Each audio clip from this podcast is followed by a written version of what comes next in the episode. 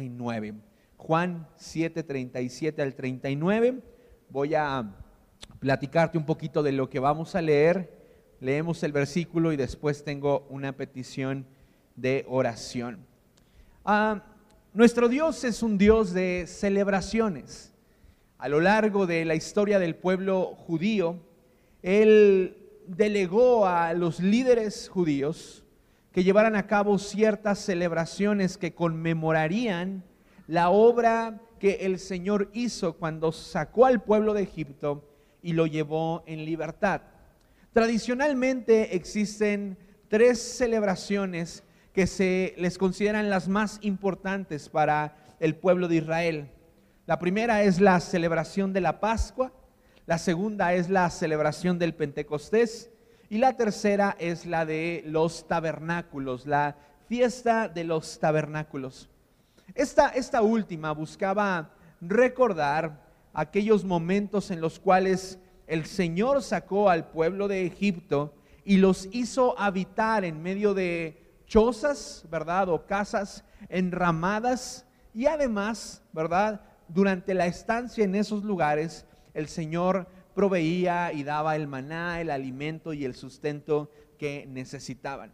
Ahora, esta fiesta constaba de siete días, ¿verdad? Iniciaba el primer día con una ofrenda de descanso. Los israelitas tenían que ofrendarle su descanso al Señor. Lo mismo hacían en el día séptimo.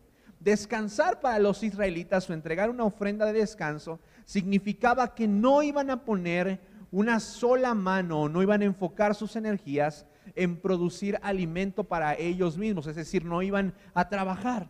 También se entregaban algunas otras ofrendas, ofrendas de animales, pero específicamente en esta fiesta de los tabernáculos, estas ofrendas de animales no tenían como propósito expiar los pecados que ellos habían estado cometiendo. Ahora, era una fiesta de, mucho gozo, ¿verdad? Era una fiesta de mucha alegría donde recordaban la fidelidad y el amor de Dios sobre sus vidas. Pero en el día número 7 sucedía algo muy peculiar. Ah, algunos teólogos, ¿verdad? E, e historiadores de la Biblia dicen que los sacerdotes tomaban cántaros dorados y esos cántaros dorados los llenaban con agua y entonces daban vueltas alrededor del altar y esos cántaros que tenían agua los derramaban sobre el altar. Esto simbolizaba la provisión que Dios trajo sobre, ah, sobre el pueblo completo cuando Moisés golpeó la roca y de esta roca salió agua. Ahora, era el último día, había mucho gozo, había mucha alegría y, y se cree que probablemente en medio de este acto, cuando los sacerdotes estaban dando la vuelta al lugar donde iban a derramar eh, el agua, Jesús se levantó y dijo los siguientes versículos. Juan capítulo número 7, 37 al 39. El último día del festival, el más importante, Jesús se puso de pie y gritó a la multitud, todo el que tenga sed puede venir a mí. Todo el que crea en mí puede venir y beber, pues las escrituras declaran, de su corazón brotarán ríos de agua viva. Con la expresión agua viva se refería al Espíritu, el cual se le daría a todo aquel que creyera en él, pero el Espíritu aún no había sido dado porque Jesús todavía no había entrado en su gloria. He titulado a este mensaje Espíritu Santo, río de agua viva, ríos de agua viva. Acompáñame a orar. Señor, gracias por tu palabra, gracias por hombres y mujeres llenos de fe que se han dedicado a hacer de tu palabra una, un mensaje entendible para nuestras vidas. Oro en el nombre de Jesús para que en este tiempo tú respaldes mi enseñanza y que Espíritu Santo estés en medio de nosotros, saciando toda sed que hay en nuestras vidas. También oramos por la, por la salud de Matías Rodríguez Martínez, ah, por la vida de este hombre, Señor. Te pedimos que tu presencia esté con él. Oramos en el nombre de Jesús para que estés obrando de manera milagrosa sanidad sobre su vida. También te pedimos, Señor, que tomes el control de cada situación en medio de esta familia y oramos por fortaleza para cada uno de sus hijos, entendimiento y sabiduría. En el nombre de Jesús. Amén. Desde que yo estaba pequeño, recuerdo que ah, los mensajes acerca de cuidar el agua formaban parte de cualquier medio de comunicación al que nos acercáramos, ¿verdad? En la televisión aparecían amenazas, ¿verdad? De que el cambio climático estaba generando ya estragos en cuanto a el agua potable y que tarde que temprano iba a llegar un momento en el cual el consumo iba a ser muy limitado. Ahora incluso hasta en el recibo del agua, si tú lo ves con detenimiento, lo volteas, ¿verdad? Porque te asustaste con la cifra de cuánta agua gastaste, pero decides voltearlo. Aparecen unos consejos, ¿verdad? De cómo cuidar el agua y, y constantemente estamos siendo bombardeados con, con información acerca del cuidado del agua. Y, esto, esto nace, ¿verdad? De un temor que hay en el corazón de las personas o del mundo entero por experimentar sequía sequía que nos impida quizá desarrollar algunos de los hábitos o de las actividades que normalmente llevamos a cabo con, con sencillez, con peculiaridad.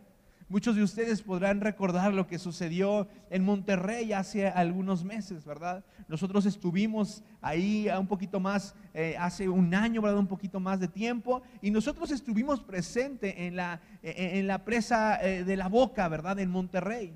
Y, yo recuerdo que aquello estaba lleno por completo. Nos pudimos parar a la orilla y veíamos cómo se veía de, asombroso aquel lugar, pero con los meses aquello se fue terminando y entonces ah, Monterrey fue experimentando una, una sequía. Pero es importante, es importante que como, que como seres humanos podamos aprender a ser buenos administradores de los recursos que el Señor nos ha dado. Y esta también es un área, un área de testimonio en la cual podemos, podemos crecer.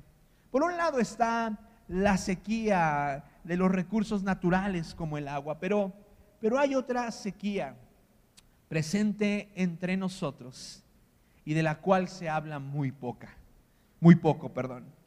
Me refiero a la sequía espiritual. A nuestro alrededor constantemente observamos diversas evidencias que demuestran que la fe de las personas va en, declive o ni siquiera, ni siquiera existe. Hay demostraciones de esto. La depresión constantemente, va, constantemente va en aumento. Los jóvenes cada vez más declaran que se sienten solos. La ira gobierna sobre las personas, provocando actos injustos sobre otros. Personas cada vez más se identifican con padecimientos ligados a la ansiedad. Matrimonios con facilidad se dejan vencer por las adversidades y renuncian sin haber intentado un cambio significativo. Estadísticas alarmantes relacionadas con el suicidio a lo largo y ancho de nuestro planeta aparecen todos los días. La sequía espiritual. Y muchas veces al leer esto podemos identificar esta, estos conceptos o estos sucesos como, como algo que se, encuentra, que se encuentra allá afuera. Sin embargo, la sequía espiritual no es algo que sucede únicamente fuera de nuestra congregación. Creyentes, jóvenes, o viejos pueden estar atravesando por una sequía espiritual y ni siquiera haberse dado cuenta. Esta sequía espiritual en creyentes pudo haber sido causada por un largo tiempo sin tener una comunión con Dios. También una desilusión. Probablemente esperabas que el Señor contestara una oración, pero la respuesta nunca llegó tal como lo querías. O también quizá la sequía espiritual se provocó porque tenías, tenías tu enfoque en el lugar incorrecto. Muchas personas se siguen lastimando a causa de comportamientos que se dan dentro de la misma congregación y en cuanto el ser humano falla, su fe se ve debilitada y va en declive. O también el retorno a una vida pecaminosa. Todas estas cosas son muestras de una sequía espiritual dentro de nuestra congregación, dentro y fuera. Nadie se libra de atravesar sequía espiritual. Pero como siempre, en nuestro Dios encontramos esperanza. No hay una sola situación a la cual el ser humano se pueda enfrentar y para nuestro Dios no haya una puerta de salida. Hay quien dice que para todo hay solución, menos para la muerte. Pero yo creo que incluso para la muerte, nuestro Jesús planteó una solución. Todos, todos necesitamos del agua viva que el Espíritu Santo nos ofrece. Isaías 44, versículos del 1 al 4. Isaías 44 del 1 al 4. Y me gustaría, ¿verdad?, que este versículo lo, lo, hicieras, lo hicieras tuyo a lo largo de esta semana. Porque este versículo, sin lugar a dudas, da luz y esperanza para todos aquellos en momentos de debilidad, en momentos de una sequía espiritual. Isaías 44, versículo del 1 al 4. Ahora escúchame. Y aquí dice Jacob, pero le podemos cambiar el nombre, el nombre, como te llames. Ahora escúchame, Fer. Ahora escúchame, Viri. Ahora escúchame, Erika. Escúchame, Eduardo. Escúchame, Juan Ramón. Ahora escúchame, ah, como sea que te llames. Esta palabra de Dios es para ti. Mi siervo, Israel, mi elegido. El Señor que te hizo y que te ayuda dice lo siguiente. No tengas miedo. Oh Jacob, siervo mío, mi amado Israel, mi elegido, pues derramaré agua para calmar tu sed y para regar tus campos resecos.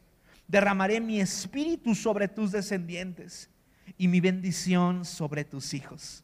Prosperarán como la hierba bien regada como sauces en la ribera de un río. Esta es una palabra que el Señor quiere que apropies para tu vida.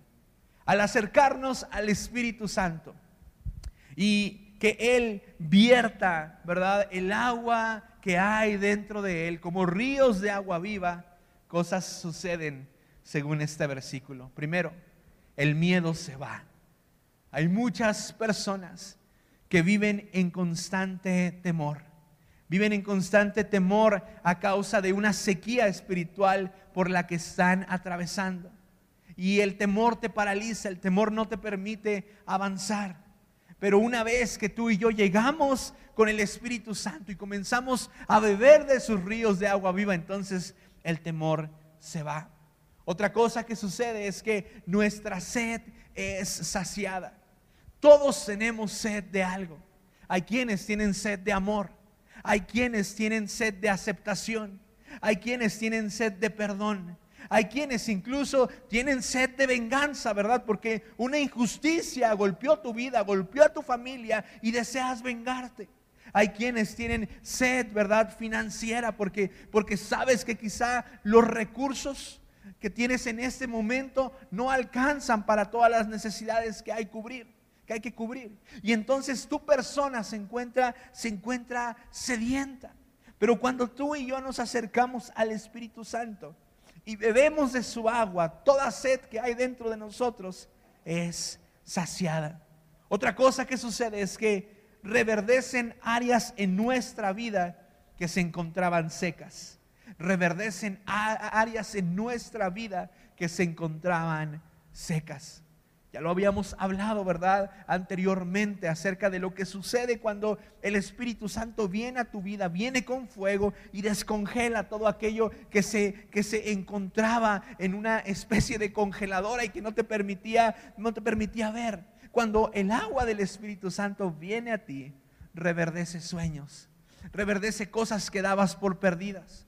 Matrimonios comienzan a florecer Personas que creían que sus mejores años habían pasado porque las fuerzas no les daban. La creatividad se había escapado. Una vez que llegan al Espíritu Santo, entonces áreas comienzan a tener vida. Huesos secos quedan atrás cuando el Espíritu Santo viene sobre nosotros. Y otra cosa hermosa que sucede cuando el agua del Espíritu Santo nos llena es que prosperidad comienza a estar disponible para nuestra descendencia. La prosperidad es algo que no podemos ocultar. Hay muchas personas que cuando encuentran en la palabra de Dios la, la palabra prosperidad se asustan y, creen que específicamente se refiere a cuestiones financieras, a cuestiones de dinero. Y yo creo que el Espíritu Santo, cuando viene sobre tu vida, te empieza a dar una capacidad de ser sabio y, y ser un buen administrador, una buena administradora. Y entonces espíritu de pobreza queda, queda atrás, ¿verdad? Y comienzas a disfrutar de la abundancia del Señor. También hay momentos en los cuales la prosperidad de Dios se da de manera milagrosa. Conocemos muchos testimonios, pero, pero no, no, no quiero que nos centremos únicamente en prosperidad financiera. Quiero que tú y yo entendamos que cuando el Espíritu Santo viene sobre nuestras vidas, empezamos a experimentar prosperidad de perdón, prosperidad de amor, prosperidad en comunión. Y esas cosas vienen a ser en ocasiones, si no es que siempre mucho más valiosas que una cuenta de banco en orden. ¿Por qué? Porque cuando hay prosperidad de perdón, entonces el ambiente en nuestras vidas se siente diferente. Cuando hay prosperidad de amor, amor genuino por el prójimo, aquellas cosas que veíamos estancadas desde hace mucho tiempo, desaparecen, porque el Señor nos llena prósperamente hasta que sobreabunde. ¿Cómo puedo disfrutar del agua viva que el Espíritu Santo que el Espíritu Santo tiene para mí? Tres puntos muy sencillos. El primero, admite que estás sediento. Como ya te dije, la sed puede presentarse en nuestras vidas de muchas formas. Pero si tú y yo queremos ser saciados por el agua que viene del Espíritu, tenemos primero que admitir que estamos sedientos. Juan 7:37. Jesús se puso de pie y gritó a la multitud, todo el que tenga sed puede venir a mí. En esa frase no encontramos ningún otro requisito. Lo único que Dios exige es que todo el que quiera beber y ser saciado tiene que tener sed. No importa, no importa en qué condición se encuentre tu vida en este momento. No importa si tienes muchos años caminando en Cristo, no importa si es la primera vez que vienes a este lugar, si tienes sed, eres un candidato, eres una candidata para que el Señor te sacie por completo. Derriba toda barrera que te haga creer, ¿verdad? Que el Señor no te puede saciar. Muchos, ¿verdad? Llegaron hasta este lugar habiendo cometido este fin de semana quizá pecados vergonzosos. Pecados que si los hicieras público, la mayoría de las personas se avergonzarían de ti. Y el enemigo probablemente te, te, hará creer a lo largo de los próximos minutos que el agua que él tiene disponible para ti no es apta, que no la puedes consumir que no la puedes consumir tú porque hay pecado dentro de ti. Pero déjame decirte algo. Lo único que tenemos que admitir para ser saciados por el Espíritu Santo es admitir que estamos sedientos. Cualquier clase de sed por la que estés atravesando, el Señor tiene la capacidad de saciarte. ¿Cómo puedo disfrutar del agua viva que el Espíritu Santo tiene. Admite que estás sediento. Muchas personas no admiten esta verdad porque su orgullo, su dureza se vería quebrantada. Y muchos tienen temor a verse quebrantados, porque quizá a lo largo de toda su vida han demostrado ser hombres y mujeres fuertes, hombres y mujeres a los cuales nada los puede doblegar. Y sabes algo, muchas veces esa es una de las más grandes barreras que experimentamos para ser saciados y disfrutar de la plenitud que hay en Cristo Jesús. Solo admite que estás sediento y listo. Segundo punto, cree que Dios puede y tiene la capacidad de saciar tu sed. Cree que Dios puede saciarte. Mateo capítulo número 17, versículo 20. Ustedes no tienen la fe suficiente, les dijo Jesús. Les digo la verdad, si tuvieran fe, aunque fuera tan pequeña como una semilla de mostaza, podrían decirle a esta montaña, muévete de aquí hasta allá, y la montaña se movería. Nada sería imposible si tuvieran fe. ¿Sabes algo? Otra de las grandes barreras para saciarnos en medio de la sequedad es creer que Dios no puede hacerlo. Pastor Arturo nos enseña algo constantemente y nos dice, sería un error que como pastores, que como maestros, como predicadores, pensemos que lo que estamos enseñando es algo con lo que absolutamente todos los que están escuchando están de acuerdo. Y yo estoy seguro que en este lugar hay más de una persona que tiene una duda en su corazón acerca de que Dios puede saciarlo verdaderamente. Y esa es otra barrera que se levanta. Lo que tú y yo tenemos que hacer es creer que Dios puede saciarnos. Ahora podrías decir, es que es bastante difícil. No creo, no creo que Dios sea capaz de saciar lo, que, lo que hay dentro de mí. Es más, no creo ni siquiera que Dios exista. Porque hay personas en este lugar a las cuales les, les cuesta creer que, que hay un Dios vivo. Y sabes algo, está bien. Pero sin embargo, la sequedad, el desierto sigue siendo parte de tu vida. El día de hoy te quiero hacer una invitación. Convierte tu incredulidad en acciones que te acerquen a la fuente de agua viva. Camina hacia la fuente aún en medio de tu incredulidad. Dale la oportunidad a Dios de demostrarte que Él es real. Dale la oportunidad a Dios que Él es capaz de saciar tu sed. Pero es que no creo, pero es que no creo que sea posible. Camina hacia la fuente, no te detengas. Abre tu Biblia abre una Biblia y comienza, comienza a buscar respuestas acerca, acerca de aquellas cosas que intrigan tu corazón. Comienza a tener conversaciones con Dios. Comienza a exponerle al Señor por medio de tus palabras la necesidad que hay de ser saciado. Congrégate fielmente creyendo que, creyendo que, que, si asistes a la iglesia, de alguna otra forma el Señor te hablará. Asiste a una célula, asiste a un grupo en casa, Acércate a la fuente aún en medio de tu incredulidad. ¿Sabes algo?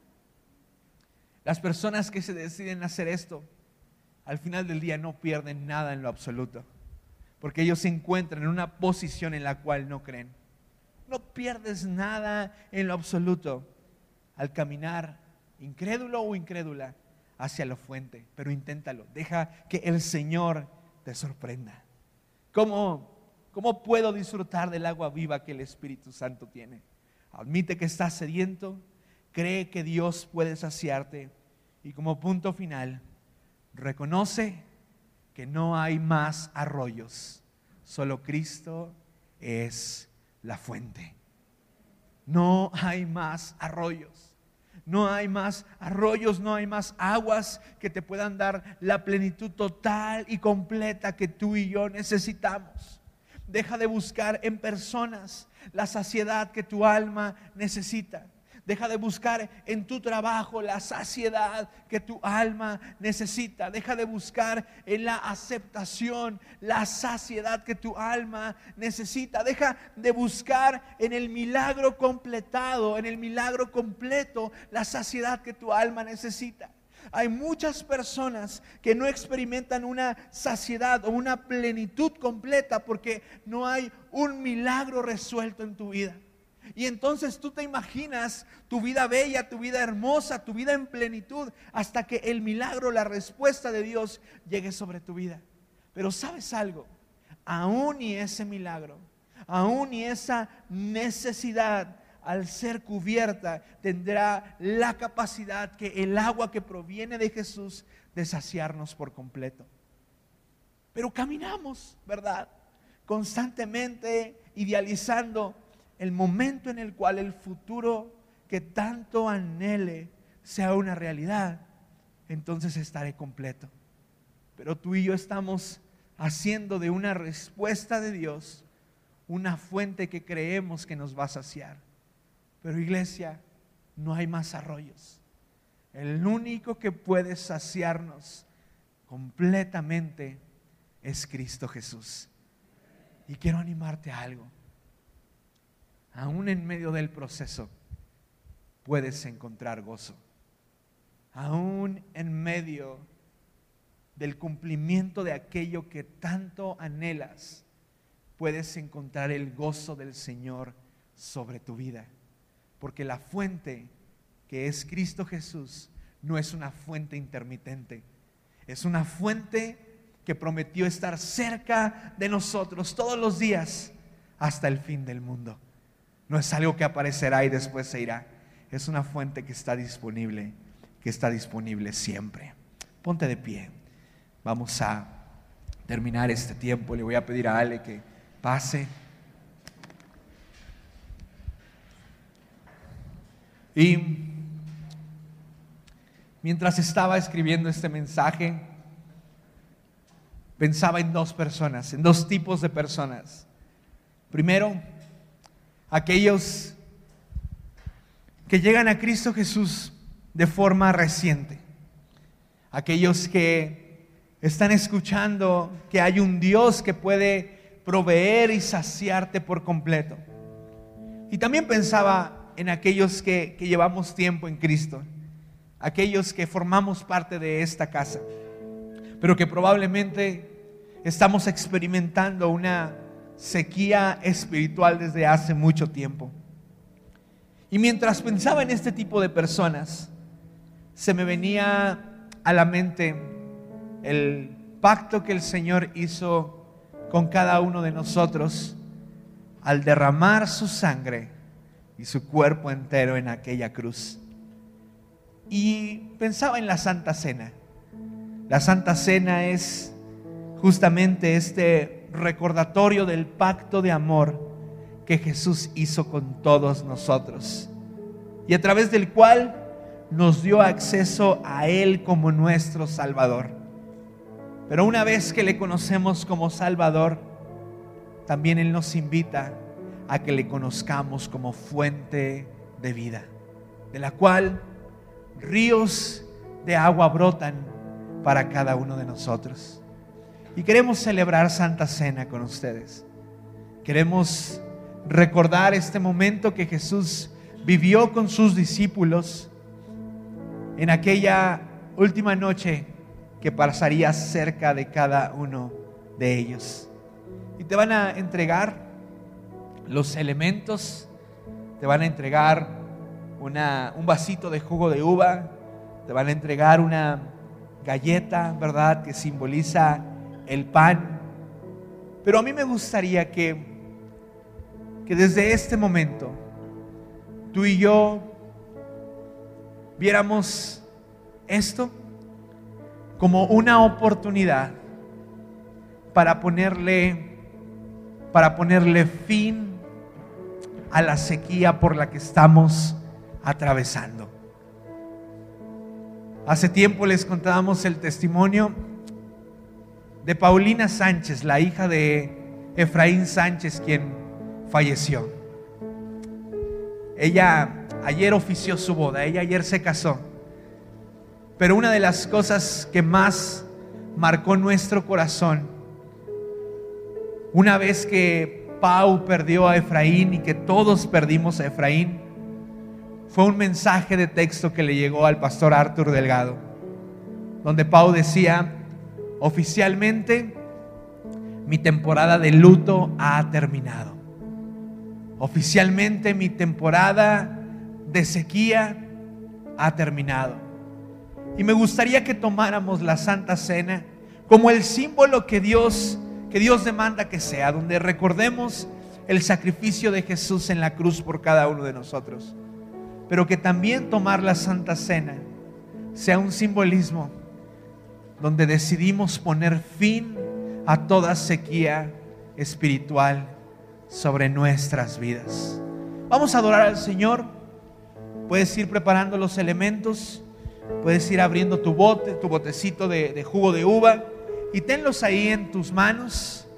Pero vamos a adorar al Señor. Padre, ven y fluye, fluye Espíritu Santo como ríos de agua viva sobre esta congregación. Te necesitamos a ti, Dios. Necesitamos de tu presencia, Espíritu Santo. Necesitamos que nos llenes, que nos sacies. Estamos, estamos sedientos, Dios. Te adoramos. Te adoramos, Dios.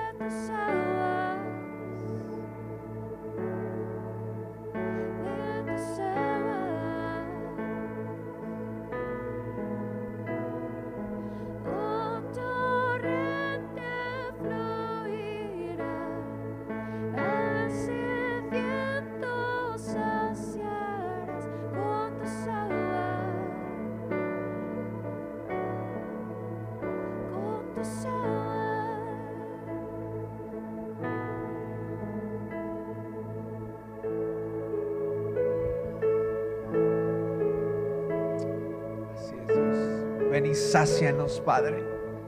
Ven y sácianos por completo. Ven y llena nuestros corazones. Ven y reverdece nuestras vidas, Dios.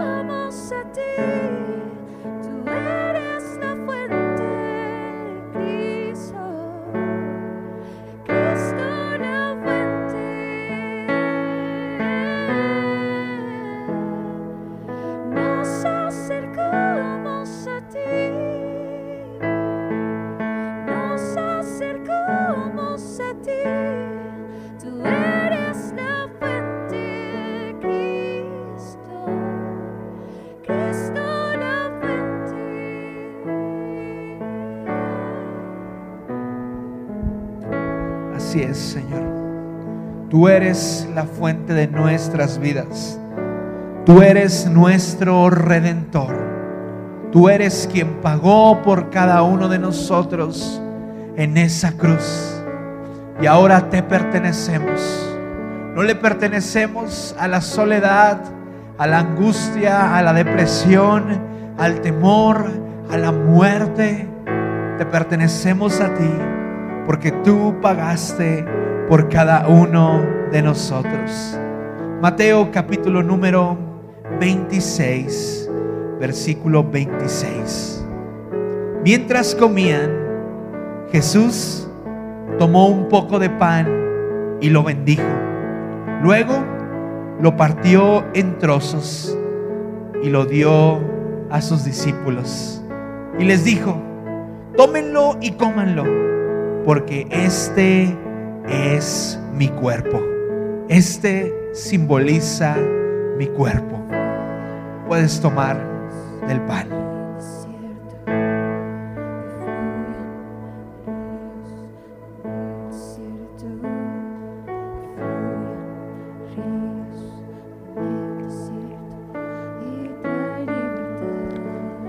Versículo número 27. Y tomó en sus manos una copa de vino y dio gracias a Dios por ella. Se la dio a ellos y les dijo, cada uno de ustedes beba de esta copa, porque esto es mi sangre, esto simboliza mi sangre, la cual confirma el pacto entre Dios y su pueblo. Es derramada como sacrificio para perdonar nuestros pecados. Puedes tomar del jugo de uva.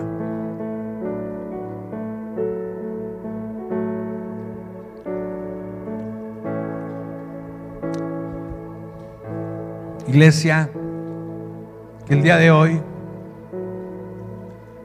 esta cena del Señor represente no únicamente el pacto de salvación con el cual tu vida y mi vida se compró, sino que también represente el fin de la sequedad espiritual sobre la vida de cada uno de nosotros. ¿Por qué no declaramos una vez más esta verdad? Levanta tu voz, pídele que fluyan ríos en el desierto. Vamos, levanta tu voz. Terminemos este tiempo adorando a nuestro Dios, declarando esta verdad. Vamos, libertad. Vamos.